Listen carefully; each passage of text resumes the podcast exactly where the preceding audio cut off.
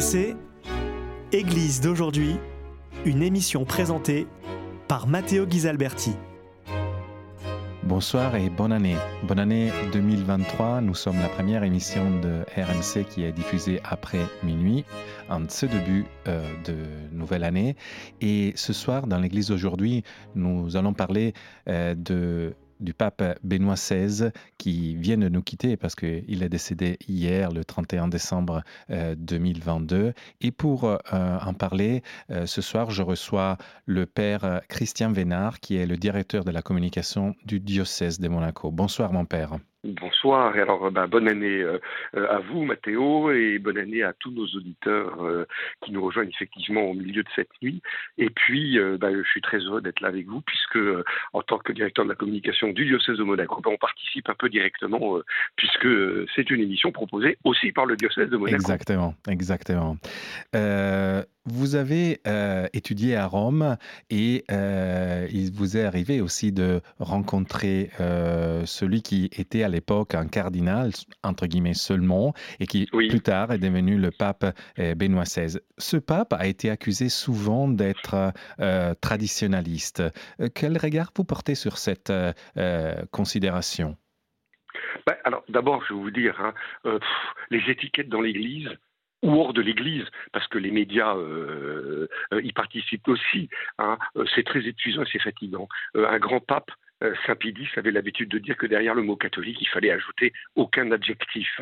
Alors on va dire Benoît XVI était catholique. Alors l'accuser de traditionnalisme parce que on voit bien, euh, il aimait bien certaines tenues, comme un de ses prédécesseurs Jean XXIII, qui aimait euh, ressortir des tenues peu habituelles pour les papes, des, tenues que les papes portaient, mais que, beaucoup de papes avaient cessé de porter. on voit bien parce que il a eu, on, en reparlera peut-être, une attention tout particulière à la liturgie et euh, pour les fidèles catholiques qui sont attachés à la manière ancienne de célébrer la messe.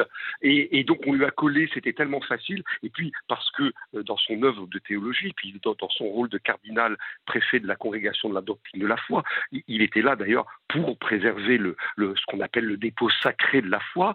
Mais euh, tout ça est un peu ridicule quand même. En plus, quand on pense que ce pape fut euh, alors qu'il était encore un jeune théologien, un des membres très actifs du Concile Vatican II, et que, euh, en tant qu'expert au Concile Vatican II, il faisait plutôt partie de la branche encore une fois, les étiquettes sont toujours un peu agaçantes dans l'Église, mais de ce qu'on pourrait qualifier la branche un peu progressiste, en tout cas euh, des gens qui, souhaitaient véritablement des réformes très profondes au moment du Concile Vatican II. Donc dans les années 60, je le situe.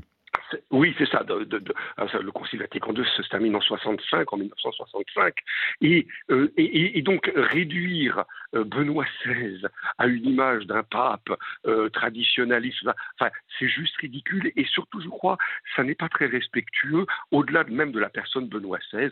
Dès que nous sommes confrontés à la mort d'une personne, on se rend compte que chaque vie humaine est beaucoup plus complexe qu'il n'y paraît. Et je pense que par, euh, par décence, par hommage euh, euh, au défunt pape émérite, on pourrait peut-être juste accepter que sa vie a été une vie complexe comme chacune des nôtres.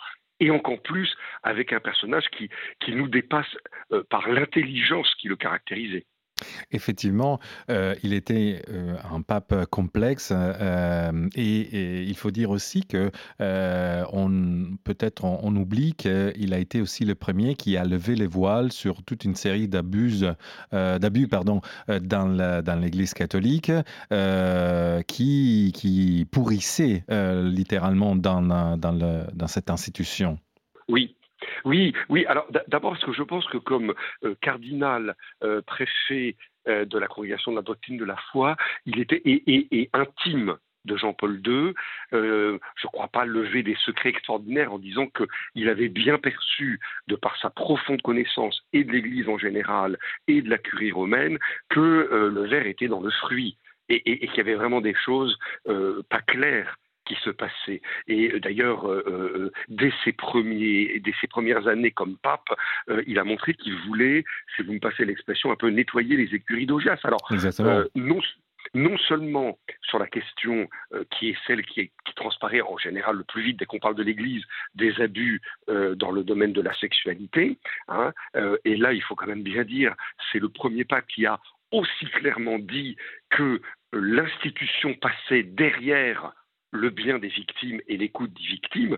Alors, euh, entre le moment où, le pape Benoît XVI dit cela et, le mot, et, la mise en œuvre, on comprend bien que tout ça est compliqué. Vous, vous ne revenez pas sur des, des siècles ah, des siècles d'omerta, c'est un peu exagéré de dire ça comme non, ça. disons que mais, vous revenez pas sur des habitudes prises de vouloir traiter en interne à l'Église. Ça n'a pas suffi, disons, une, décision, mais quand même, c'était la première vraie décision de, de, faire. Euh, et puis, si vous voulez, ça a donné, ça a donné le principe et ça, c'est extrêmement important.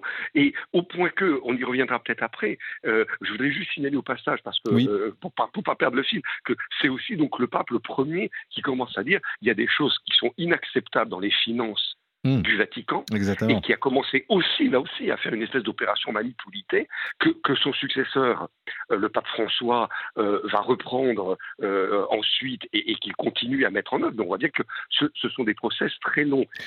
donc c'est vraiment...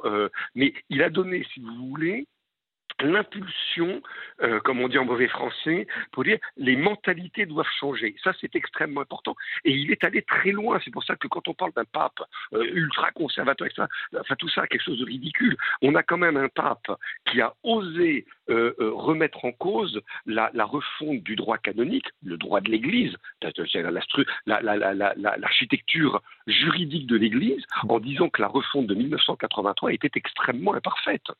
Et, ça, et évidemment, ça va mettre du temps si vous voulez, entre le moment où le pape, alors là, c'était quand il était pape émérite, surtout qu'il en a parlé, mais entre le moment où, où, le pape dit bah, il y a vraiment un souci, puis le moment où effectivement on verra des réformes un peu en profondeur, notamment, je pense, du, code de droit canonique, euh, bah, il y a le temps de l'Église qui est malheureusement pas le temps du monde et qui apparaît souvent comme trop long, euh, même à des gens comme moi qui font partie de la structure ecclésiale.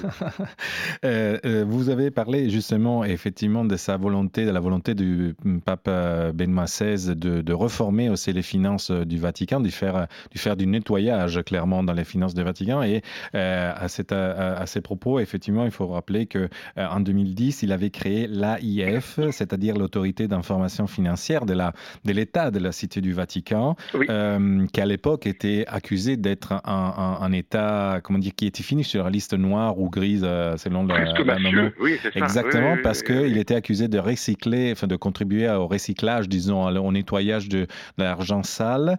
Euh, et, naturellement, cette chose euh, était considérée inadmissible pour le, pape. Euh, je rappelle justement que cette AIF, cette autorité d'information financière, est un peu comme l'autorité des marchés financiers français. Ça veut dire, il, a doté. Et, je pense que là, si vous voulez, c'est aussi un trait de la personnalité de Benoît XVI. Ne pas oublier qu'il était allemand. Et il y, a, y, a y, a, un côté, si vous passez l'expression très triviale, un peu fleu, vous voyez, quand on dit ça, ça veut dire un petit côté, euh, je, je, crois que là-dessus, il n'était pas très latin. Il aimait bien que les choses soient dans la clarté. Bon, nous autres latins, je, je, parle un franco-italien, eh, aller. Hein. y a, on a parfois un peu ce côté qui, qui a aussi de, de bons aspects, hein. mais euh, je, pense que le pape Benoît XVI a vraiment euh, senti mais le terrain avait été préparé par euh, Jean-Paul II. Exactement. il faut regarder sur des, longs, sur, des, sur des longues périodes. Mais il a senti que le moment était venu, j'allais dire, de remettre. Jean-Paul II avait commencé, si vous voulez, une espèce de remise en ordre de l'Église après toutes les, les, tourmentes post-conciliaires et qui étaient aussi des tourmentes de la société occidentale, hein, mai 68, et, et alors euh, fin des, des, des, des, des, Trente Glorieuses. Etc. Et euh, Benoît XVI récupère une Église que, j'allais dire, Jean-Paul II a un peu remis sur les rails, euh, une Église qui se cherchait et qui, qui, qui, grâce à Jean-Paul II, bah, retrouve un peu ses fondamentaux.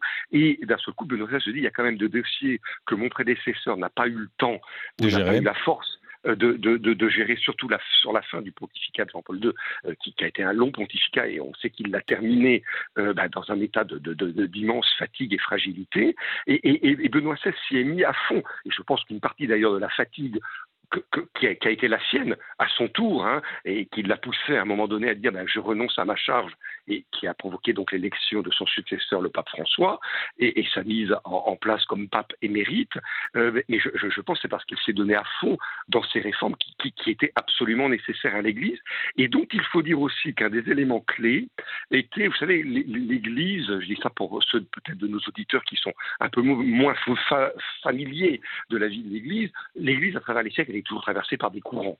Et c'était déjà vrai au temps des apôtres. Hein, oui, entre ceux qui disaient non, non, non, non, non, euh, euh, Jésus On les voit dans les actes des, apôtres, justement. Voilà, hein, et puis ceux, notamment la suite de Saint Paul, qui disaient non, non, non, non, non, non, non l'évangile c'est fait pour tout le monde. Bon. Donc dès les débuts, l'Église a toujours été traversée, et elle sera, et je l'espère tant qu'elle sera vivante, traversée par des courants. D'ailleurs, c'est un des aspects du ministère pétrinien comme on dit quand on veut faire savant, c'est-à-dire du ministère du pape, c'est que au milieu de ces courants, c'est lui qui indique un peu quand même la direction générale, en disant voilà qui, rappelle les fondamentaux. Et d'où la primauté du pape. Euh. Voilà, et, le pape a ce rôle. Et Benoît XVI a eu ce rôle, je crois, euh, qu'il a marqué par une phrase euh, qu'il aimait répéter nul n'est de trop dans l'Église. C'est-à-dire que qu'on ait une sensibilité euh, progressiste, euh, euh, moderne, qu'on ait une sensibilité conservatrice et plus désireuse d'être un peu tournée vers, les modèles hérités du passé, nul n'est de trop dans l'Église. Et la synthèse de Benoît XVI, c'était cela. Si vous voulez, si on fait un parallèle, c'est comme sa synthèse prodigieusement intelligente des rapports entre la foi et, la, et la, raison. même les plus grands scientifiques de notre époque reconnaissent que la pensée euh, philosophique de Benoît XVI sur le rapport entre foi et raison a, été d'un apport majeur pour le XXe siècle. Oui, parce que effectivement, euh, je, vous pose cette dernière question. Euh, il a alimenté le, débat sur la relation entre la foi et la raison, ce pape. Mais je dirais, il a, il a alimenté le débat tout court. Et c'est étonnant de voir parfois que peut-être dans les médias, on parle là sur un grand média, alors plus spécialisé euh, sur euh, le sport, mais, mais pas que. Et c'est intéressant de voir pourquoi refuser un pape d'être un homme de débat. Oui, il a lancé des pavés dans la mare, c'est l'homme qui a été capable euh, de dire à l'islam, vous avez un souci, sur le rapport que vous entretenez avec la violence. Et il fallait beaucoup de courage et il l'a payé très très cher. Et il a été par contre un pape qui a, qui a, alimenté aussi le débat, euh, le dialogue entre les religions. Mais voilà, exactement. C'est parce que si vous voulez, c'était un homme qui était profondément convaincu de la nécessité du dialogue et en permanence, on voit bien qu'une des grandes tentations de notre monde moderne, qu'on appelle le communautarisme, alors que ça s'exprime sur les réseaux sociaux, que ça s'exprime dans la vie euh, réelle de tous les jours, c'est que finalement, je ne voudrais me retrouver qu'avec des gens qui sont comme moi, qui pensent comme moi, qui ont exactement la, même typologie que moi. Or ça, pas, on ne peut pas dialoguer. Ça, c'est pas du dialogue, ça s'appelle au bout d'un moment du monologue ou euh, de, de, de, de, la dictature. Et le propre du dialogue, c'est à la fois d'être capable d'arriver dans le dialogue en disant ben voilà moi les, les valeurs, euh, voilà les, la, doctrine qui est la mienne, voilà le, la, pensée profonde, la philosophie qui m'habite et qui n'est peut-être pas la vôtre, mais c'est tout l'intérêt du dialogue est là. C'est ben, discutons-en, parlons, euh, échangeons nos idées, disons-nous éventuellement que comme disent les diplomates, on a au moins réussi à se mettre d'accord sur une chose, c'est qu'on n'était pas d'accord. Mais c'est déjà c'est déjà l'amorce du dialogue. Et, ça, c'était vraiment du ça c'était Benoît XVI c'était vraiment et en plus un homme du on pourrait passer des heures à évoquer la, personnalité une telle personnalité parce qu'en plus il le vivait dans un esprit d'humilité qui est je crois en tout cas pour nous croyants s'il fallait retenir ne serait-ce qu'une chose en quoi Benoît XVI est un modèle pour chacun d'entre nous c'est son humilité. Cet homme qui est arrivé à une des plus hautes fonctions qu'on puisse imaginer pour un être humain sur Terre. Vous vous rendez compte, être à la tête d'une Église euh, qui compte presque 2 milliards de fidèles euh, à travers le monde, et eh ben, cet homme, ce qui le marque profondément, c'est sa bonté et son humilité. Que vous avez euh, expérimenté, entre guillemets, quand vous étiez euh, un, séminariste à Rome, oui, pas? Oui, oui, oui, parce que on, avait, on connaissait, c'est un homme d'habitude, on savait à peu près l'heure à laquelle euh, il traversait la place Saint-Pierre pour se rendre de son appartement, euh, qui était d'un côté de la place Saint-Pierre, vers ses bureaux qui étaient de, de l'autre côté. Et alors, un peu malicieusement, parfois on faisait un peu exprès de traîner à la sortie d'une messe à Saint-Pierre pour pouvoir croiser le chemin du cardinal. Et euh, ce qui était extraordinaire, cet homme qui était déjà important, préfet de la, congrégation de la doctrine de la foi, euh, prenait toujours le temps 5-10 minutes pour discuter avec les petits séminaristes que nous étions et, toujours avec moi ce qui me reste comme image, c'est ce regard de bonté, euh, ce sourire, euh, cette simplicité. Merci beaucoup, euh, Père Christian Vénard. Euh, vous êtes le directeur de la euh, communication du diocèse de Monaco qui propose d'ailleurs cette émission sur RMC tous les samedis soirs après l'after foot. Je vous remercie, chers auditeurs, d'avoir suivi cette, émission spéciale pour, à l'occasion du décès du pape émérite Benoît XVI.